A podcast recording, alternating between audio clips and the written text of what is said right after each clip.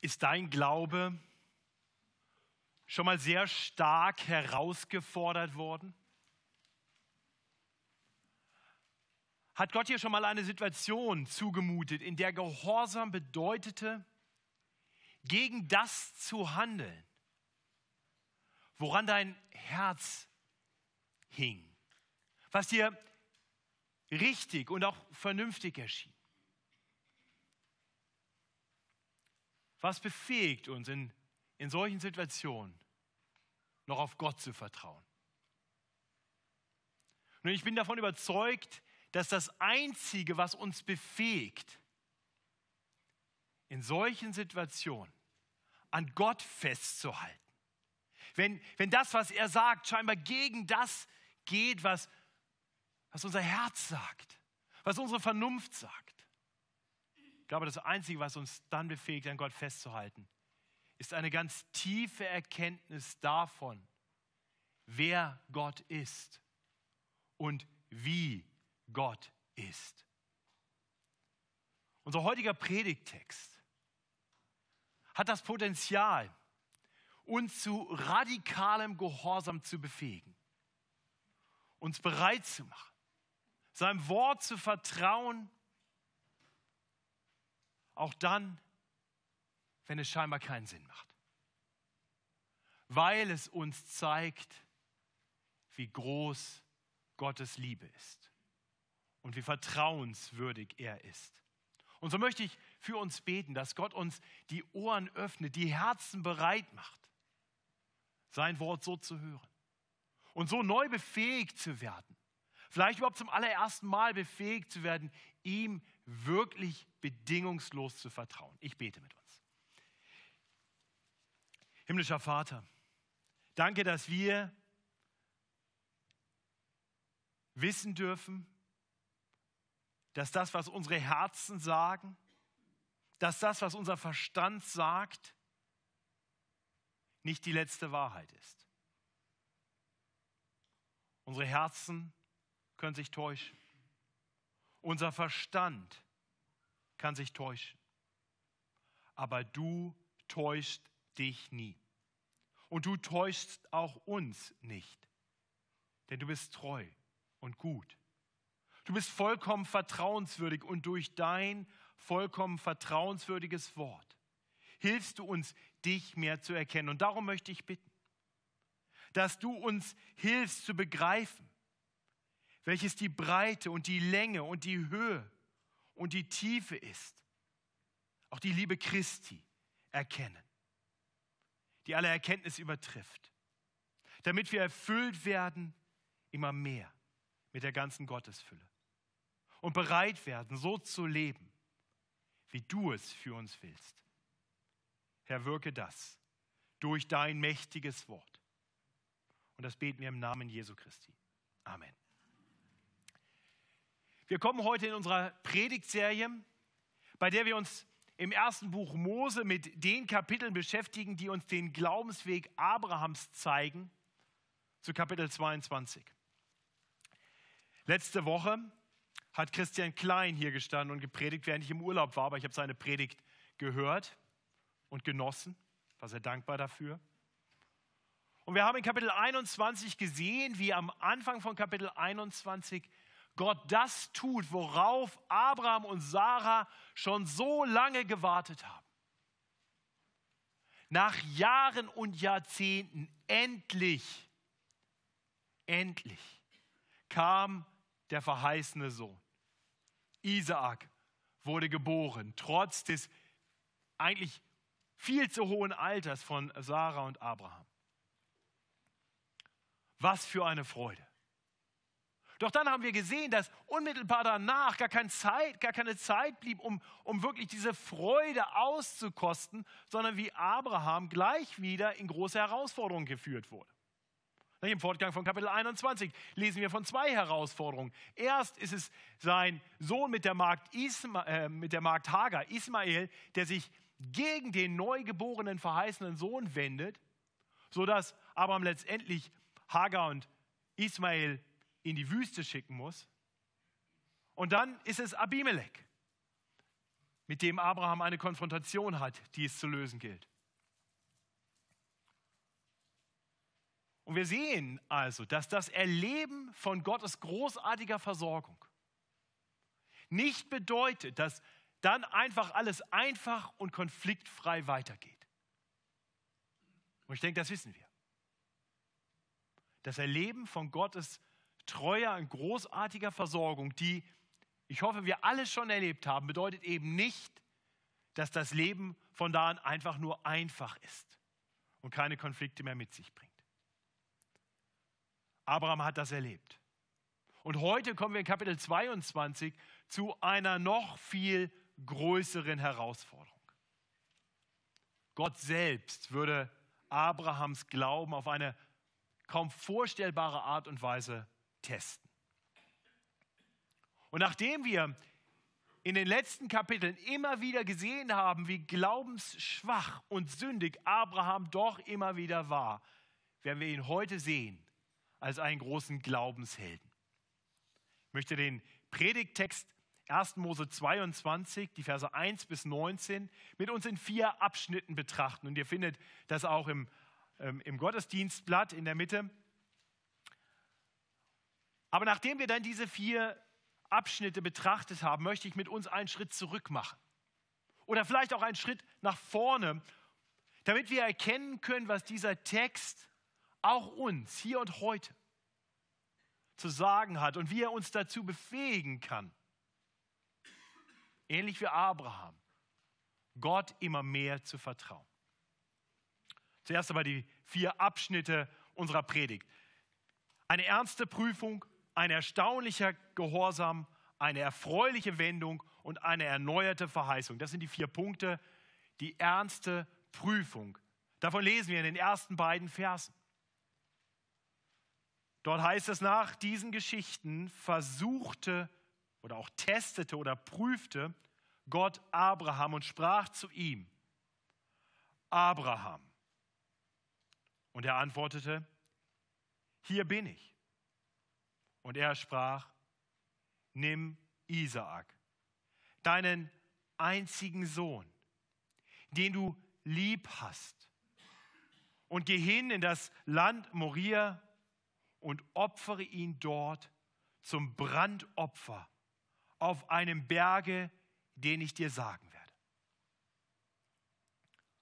Gott will, dass wir das, was jetzt kommt, richtig einordnen können. Und so lesen wir hier gleich zu Beginn, dass es, ist, dass es sich um eine Glaubensprüfung handelt.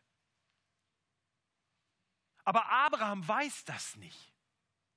Für ihn ist das, was Gott ihm hier sagt, wohl kaum zu begreifen. Nicht viele Jahre hat er auf den verheißenen Sohn gewartet. Irgendwann hatte er die Geduld verloren und die Dinge mit der Magd Hager in die, in die eigene Hand genommen und in Ismael gezeugt. Doch Gott hat ihm gesagt, das ist der falsche Weg. Und er hatte noch mal 14 Jahre warten müssen. Und dann endlich wurde ihm Isaak geschenkt. Ein Wunder und eine, eine große Freude. Und diese Freude wurde bald getrübt wegen Ismael, der sich nun gegen Isaak stemmte. Und dann wurde Ismael weggeschickt und es blieb nur noch Isaak über. Er war der einzige Sohn, den Abraham nun hatte. Der Sohn, den er über alles liebte. Er sah ihn aufwachsen. Und nun war Isaak wohl ein Teenager. Und Gott ruft Abraham und keine Ahnung, was Abraham in dem Moment durch den Kopf gegangen sein mag. Aber ganz sicher hat er nicht das erwartet, was er dann hören würde. Er sollte nun diesen einen geliebten Sohn nehmen, drei Tagesreisen gehen zu einem entfernten Ort und ihn dort als ein Brandopfer auf einem Berg töten. Das kann doch nicht sein. Das macht doch keinen Sinn. Durch, durch diesen Sohn hat doch Gott selbst gesagt, sollen Menschenmassen kommen, viele Völker, eine große Nachkommenschaft. Was muss in Abrahams Kopf los gewesen sein, als er diesen Auftrag Gottes hörte? Vielleicht können wir uns ein klein bisschen hineinfühlen, wenn wir uns vor Augen führen, Dinge, die, die wir uns sehnlich wünschen, vielleicht sehnlich gewünscht haben. Dinge, für die wir vielleicht lange und inständig gebetet haben. Vielleicht, vielleicht eine gute Arbeitsstelle. Vielleicht ein, ein Ehepartner. Oder ein, ein Kind, so wie bei Abraham und Sarah. Oder einfach Gesundheit. Vielleicht haben wir erlebt, dass Gott unsere Gebete unsere Gebete für das, was wir uns so sehnlichst gewünscht haben, tatsächlich erhört hat. Und dann kam doch alles ganz anders. Die Arbeitsstelle war gar nicht der große Segen, sondern wurde zur Last. Oder sie war ein großer Segen, aber dann kam auf einmal eine Kündigung. Oder die Ehe nach der wir uns so gesehnt haben und die vielleicht auch noch ganz froh beginnt, erweist sich auf einmal als ganz schwer. Oder die Schwangerschaft, für die wir so inständig gebetet haben, endet plötzlich.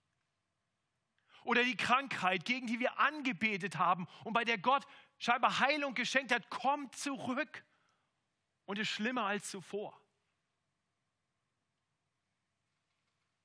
Da kommt doch die Frage auf, Gott, was soll das? Warum hörst du erst mein Gebet, nur um mir dann wieder zu nehmen, wonach ich mich doch so gesehnt habe?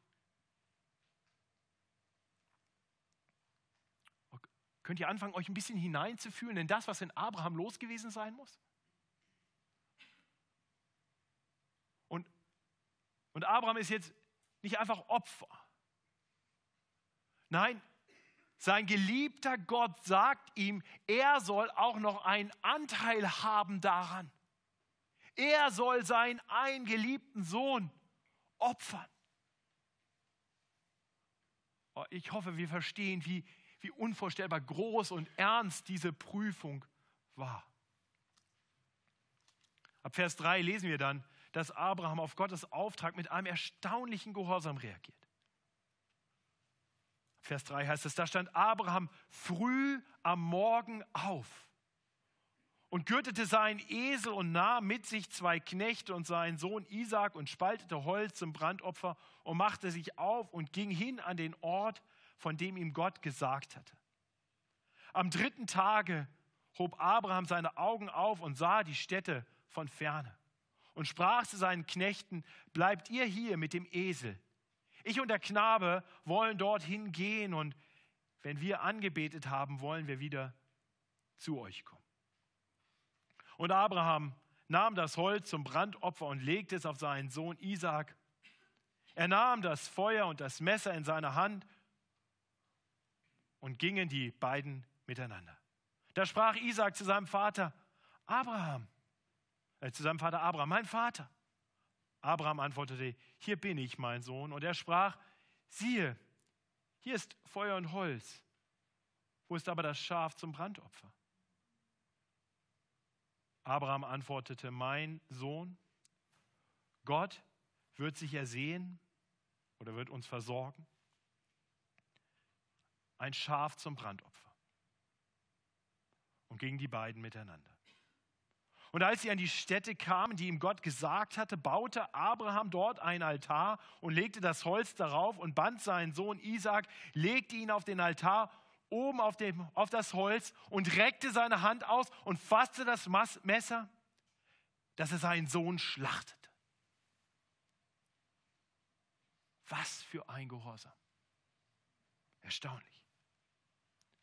Wir lesen hier zu Beginn früh am Morgen steht Abraham auf, um zu tun, wozu der Herr ihn gerufen hat.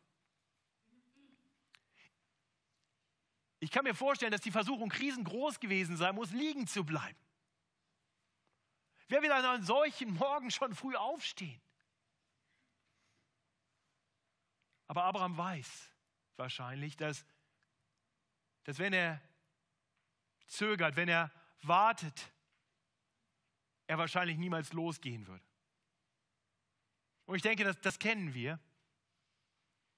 Wie oft haben wir erkannt, was Gott von uns will?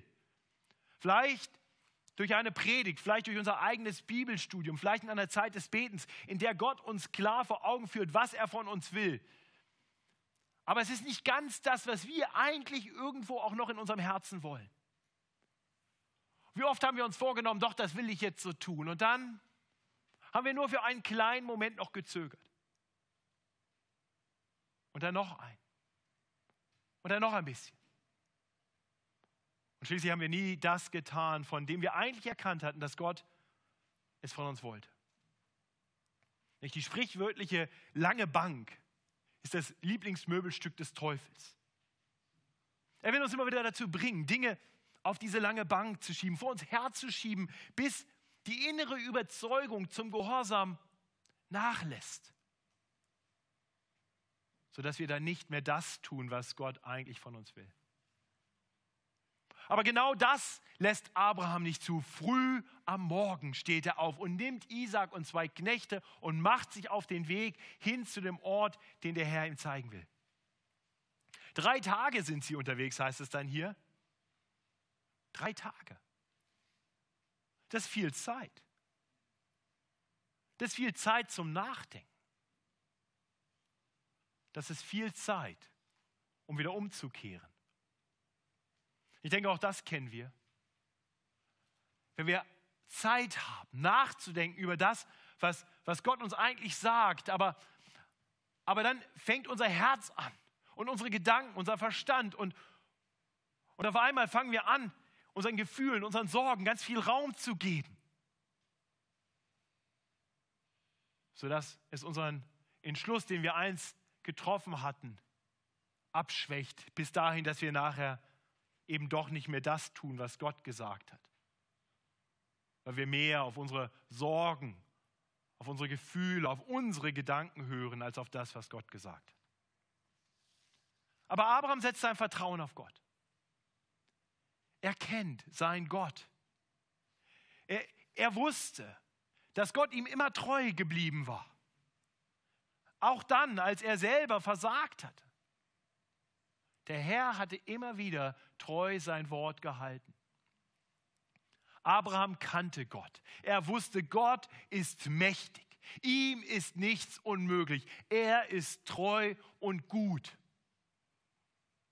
Ja, vieles verstand er nicht. Das konnte er ganz sicher nicht verstehen, was Gott hier von ihm wollte. Aber eins wusste er sicher.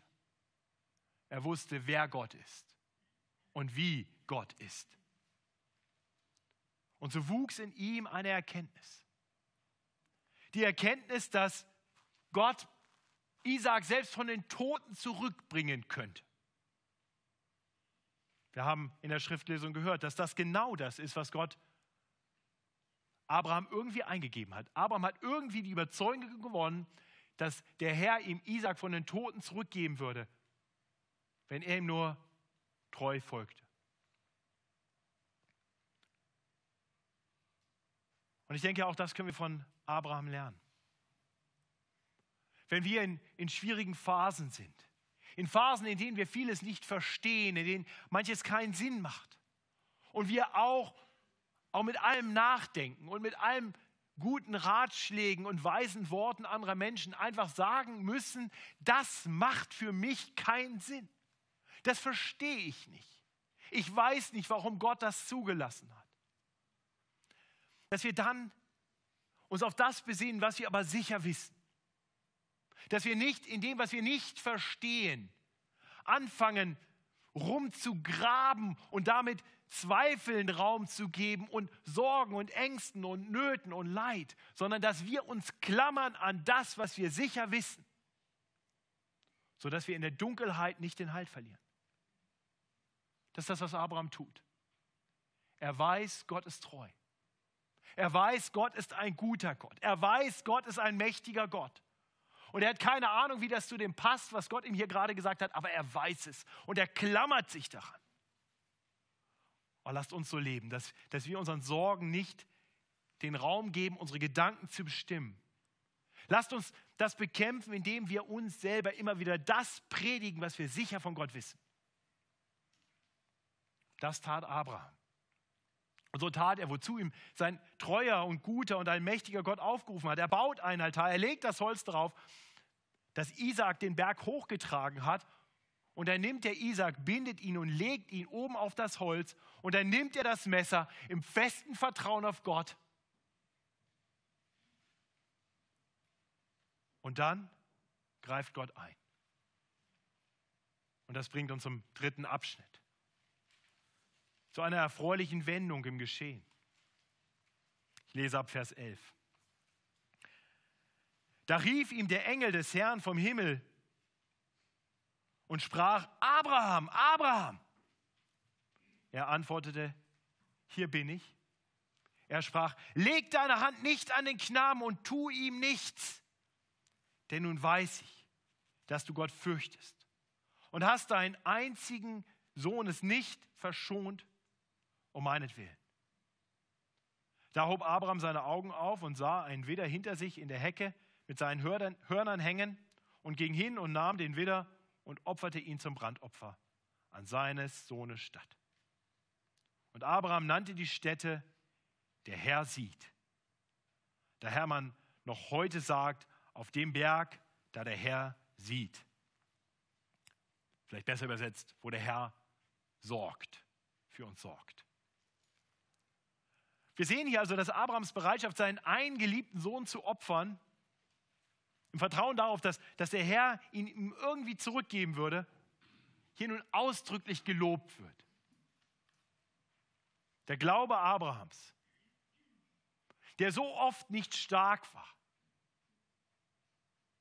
war eben nicht einfach nur etwas Abstraktes. Nein, sein Glaube offenbart sich hier in seinen Werken. Das ist wahrer Glaube. Wahrer Glaube offenbart sich in Werken. Glaube, der, der nur ein Lippenbekenntnis ist, ist wertlos. Der rettet nichts und niemand. Der hat keinen Wert. Aber Abraham vertraut Gott. Er glaubt Gott und handelt entsprechend.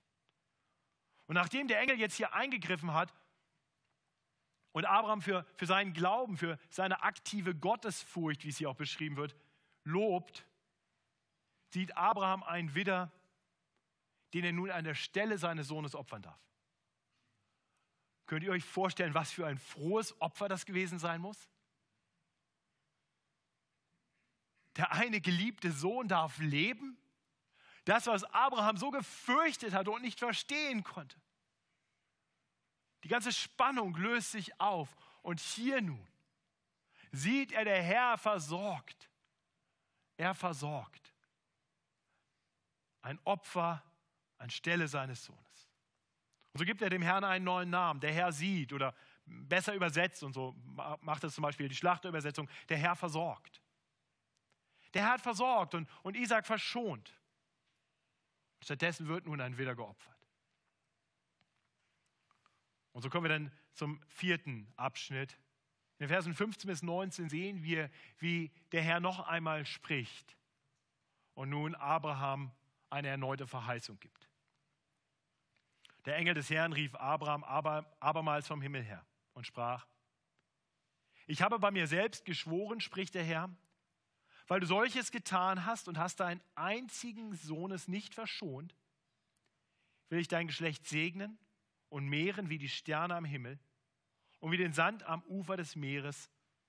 Und deine Nachkommen oder dein Nachkomme, dein Same, sollen die Tore ihrer Feinde besetzen. Und durch dein Geschlecht sollen alle Völker auf Erden gesegnet werden, weil du meiner Stimme gehorcht hast. So kehrte Abraham zurück zu seinem Knecht. Und sie machten sich auf und zogen miteinander nach Beersheba und Abraham blieb daselbst. Wir sehen hier, der Herr erneuert nun seine Verheißung. Nicht? Am Anfang des Kapitels hat es den Anschein gehabt, als ob Abrahams Gehorsam dazu führen könnte, dass die Verheißung der großen Nachkommenschaft in Gefahr geraten würde, ja, verloren gehen würde. Aber nachdem Abraham auf Gott vertraut hatte und getan hatte, was Gott gesagt hatte, erlebt er hier nun, dass ihm die Verheißung noch einmal bestätigt wird. Ja, sie wird sogar noch ergänzt. Weil der Engel des Herrn hier davon spricht, nicht nur, dass Abraham eine große Nachkommenschaft haben wird, sondern dass auch sein Nachkomme, Paulus erklärt im Galaterbrief, dass das hier als Singular zu verstehen ist, der Same, der Nachkomme. Im Hebräischen gibt es diese Unterscheidung nicht, aber aus irgendeinem Grund weiß Paulus das im Galaterbrief. Es geht um den Nachkommen und wir wissen, wer das ist, Jesus Christus. Er wird es sein, der die Feinde besiegen wird. Und so geht Abraham nach Hause. Mit Isaak an seiner Seite und mit einer erneuerten und nochmal erweiterten Verheißung Gottes im Gepäck. Und wir sehen, Abraham hat seine Glaubensprüfung bestanden. Nach allem Scheitern zuvor ist er nun tatsächlich ein großer Glaubensheld. Das darf uns ein Vorbild sein. Das darf uns inspirieren, dem treuen und guten Gott ebenso zu vertrauen und ihm zu gehorchen, auch wenn er uns schwere Prüfungen auferlegt. Aber ich habe gesagt, ich glaube, das ist nicht alles, was der Text uns sagen will. Ich glaube, ja, der Text will uns zeigen, wie wirklicher Glaube aussehen sollte. Ja, ich glaube, der Text ruft uns dazu auf, dem Vorbild Abrahams nachzufolgen. Aber ich glaube, dieser Text will uns nicht nur etwas von Abraham zeigen, dem wir nacheifern sollen, sondern dieser Text will uns etwas zeigen über Gott selbst, sodass wir gestärkt werden im Vertrauen auf Gott. Ich glaube, wenn wir erkennen, was dieser Text uns, uns letztendlich lehren möchte über Gott selbst, wird uns das befähigen, auch so zu glauben wie Abraham. Weil dieser Text uns helfen kann, zu einer tieferen Erkenntnis von Gottes großer Liebe zu kommen. Sodass wir mit frohem Herzen ihm mehr vertrauen können. Denn das, wozu Abraham aufgerufen wird und was Gott dann letztendlich aber doch eben nicht von Abraham fordert, ist doch letztendlich nur ein Abbild, ein Schatten von dem, was Gott selbst circa 2000 Jahre später für uns tun würde. Lasst uns noch einmal über diese Geschichte nachdenken. Isaak wird hier beschrieben als der eine geliebte Sohn. Später bei Jesu Taufe und bei seiner Verklärung auf dem Berg hören wir, dass Gott Jesus Christus als seinen einen geliebten Sohn beschreibt. Abraham sollte hier dem heiligen Gott seinen Sohn opfern. Doch später sehen wir, dass der heilige Gott seinen Sohn für uns opfert. Wir sehen hier, dass der eine geliebte Sohn das Holz den Berg hochtragen soll, auf dem er sterben wird. In Johannes 19 erklärt uns Johannes, dass der eine geliebte Sohn das Holz, das Kreuz den Berg hochgetragen hat, auf dem es sterben wird. Während Gott für Isaak ein stellvertretendes Opfer zur Verfügung stellt, ist dieser andere eine geliebte Sohn selber das stellvertretende Opfer. In Vers 8 unseres Predigtextes haben wir gesehen, dass Abraham gemutmaßt hatte, dass der Herr selbst ein, ein Lamm als Brandopfer zur Verfügung stellen würde. Und genau das tat er. Als er seinen einen geliebten Sohn in diese Welt sandte und Johannes der Täufer sagte, siehe das Lamm Gottes, das für die Welt Sünden sterben wird. Abraham hatte gemutmaßt, dass Gott seinen Sohn von den Toten auferwecken könnte und ihm zurückgeben würde. Genau das tat der Herr, als er Jesus Christus am dritten Tage von den Toten auferweckte und er dann aufgefahren ist hin zu seinem Vater. Ihr Lieben, ich hoffe, wir sehen, wie 1. Mose 22 uns nicht nur Abrahams Liebe für seinen Sohn und für seinen Gott zeigt, sondern uns ein Schatten ist von einer noch viel größeren Liebe, der Liebe Gottes für uns. So sehr hat Gott die Welt geliebt, dass er seinen einen geliebten Sohn gab, damit jeder, der an ihn glaubt, nicht verloren geht, sondern ewiges Leben hat. Unser Predigtext, unsere Predigtserie hat uns gezeigt, wie Abraham immer wieder an Gott zweifelte und versagte. Doch in unserem Predigtext heute sehen wir, wie Abrahams Glaube gereift ist. Warum? weil Abraham immer mehr verstehen durfte, wie gut und wie treu Gott ist. Und das hat ihn bereit gemacht. Das hat ihn bereit gemacht, diesen großen Glaubenstest zu bestehen. Und ihr Lieben, genau das wünsche ich uns. Bedenke, wie groß Gottes Liebe für dich ist, für uns ist. Und, und lasst uns immer mehr lernen, ihm zu vertrauen. Darf ich uns einige Verse aus, aus Römer 8 lesen? Wir wissen aber, dass denen, die Gott lieben, alle Dinge zum Besten dienen. Und dann ab Vers 31, was wollen wir nun hierzu sagen? Ist Gott für uns? Wer kann wider uns sein? Der auch seinen eigenen Sohn nicht verschont hat, sondern hat ihn für uns alle dahingegeben. Wie sollte er uns mit ihm nicht alles schenken? Vers 35. Wer will uns scheiden von der Liebe Christi? Trübsal? Oder Angst? Oder Verfolgung? Oder Hunger? Oder Blöße? Oder Gefahr? Oder Schwert? Paulus ganz realistisch. Wie geschrieben steht, um deinetwillen werden wir getötet den ganzen Tag, wir sind geschlachtet wie Schlachtschafe. Aber, aber in dem alles, allen überwinden wir weit durch den, der uns geliebt hat. Denn ich bin gewiss, dass weder Tod noch Leben, weder Engel noch Mächte noch Gewalten, weder Gegenwärtiges noch Zukünftiges, weder Hohes noch Tiefes, noch eine andere Kreatur und scheiden kann von der Liebe Gottes, die in Christus Jesus ist, unserem Herrn.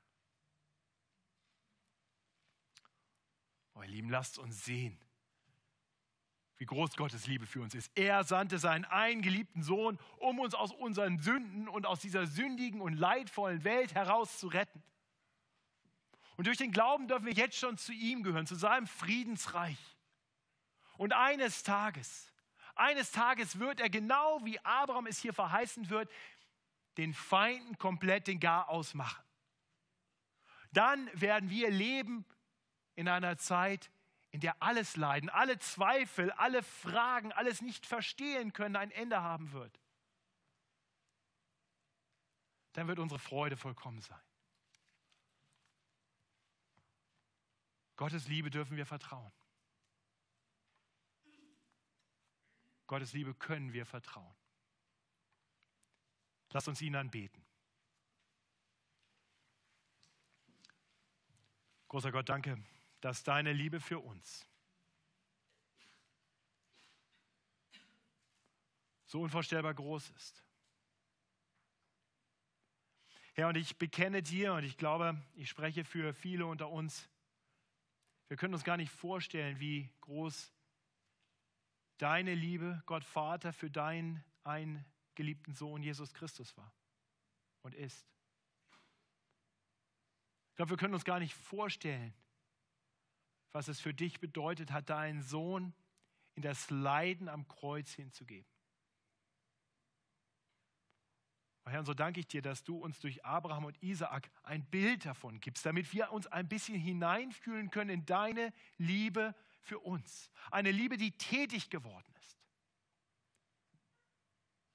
die geopfert hat. Ja, und ich ringe selbst damit und ich bete für alle, denen es auch so geht, deine Liebe überhaupt zu begreifen. Herr, hilf uns zu begreifen, dass du ein Gott bist, der uns so sehr liebt. So dass wir, dass wir dir vertrauen, gerade auch in schweren Zeiten. Ich bete für die Geschwister unter uns, die vielleicht gerade jetzt, ähnlich wie Abraham, herausgefordert sind, dir zu vertrauen, weil, weil Lebensumstände so schwierig sind, weil so viel Leid da sein mag, so vieles, was unsere Herzen und Gedanken nicht verstehen können. Herr, ich bete, dass dein Trost und das Vertrauen auf dich unsere Herzen immer mehr erfüllt sodass wir bereit werden, dir zu folgen, dir zu vertrauen, wo auch immer du uns hinführst, was auch immer du uns zumutest. Amen.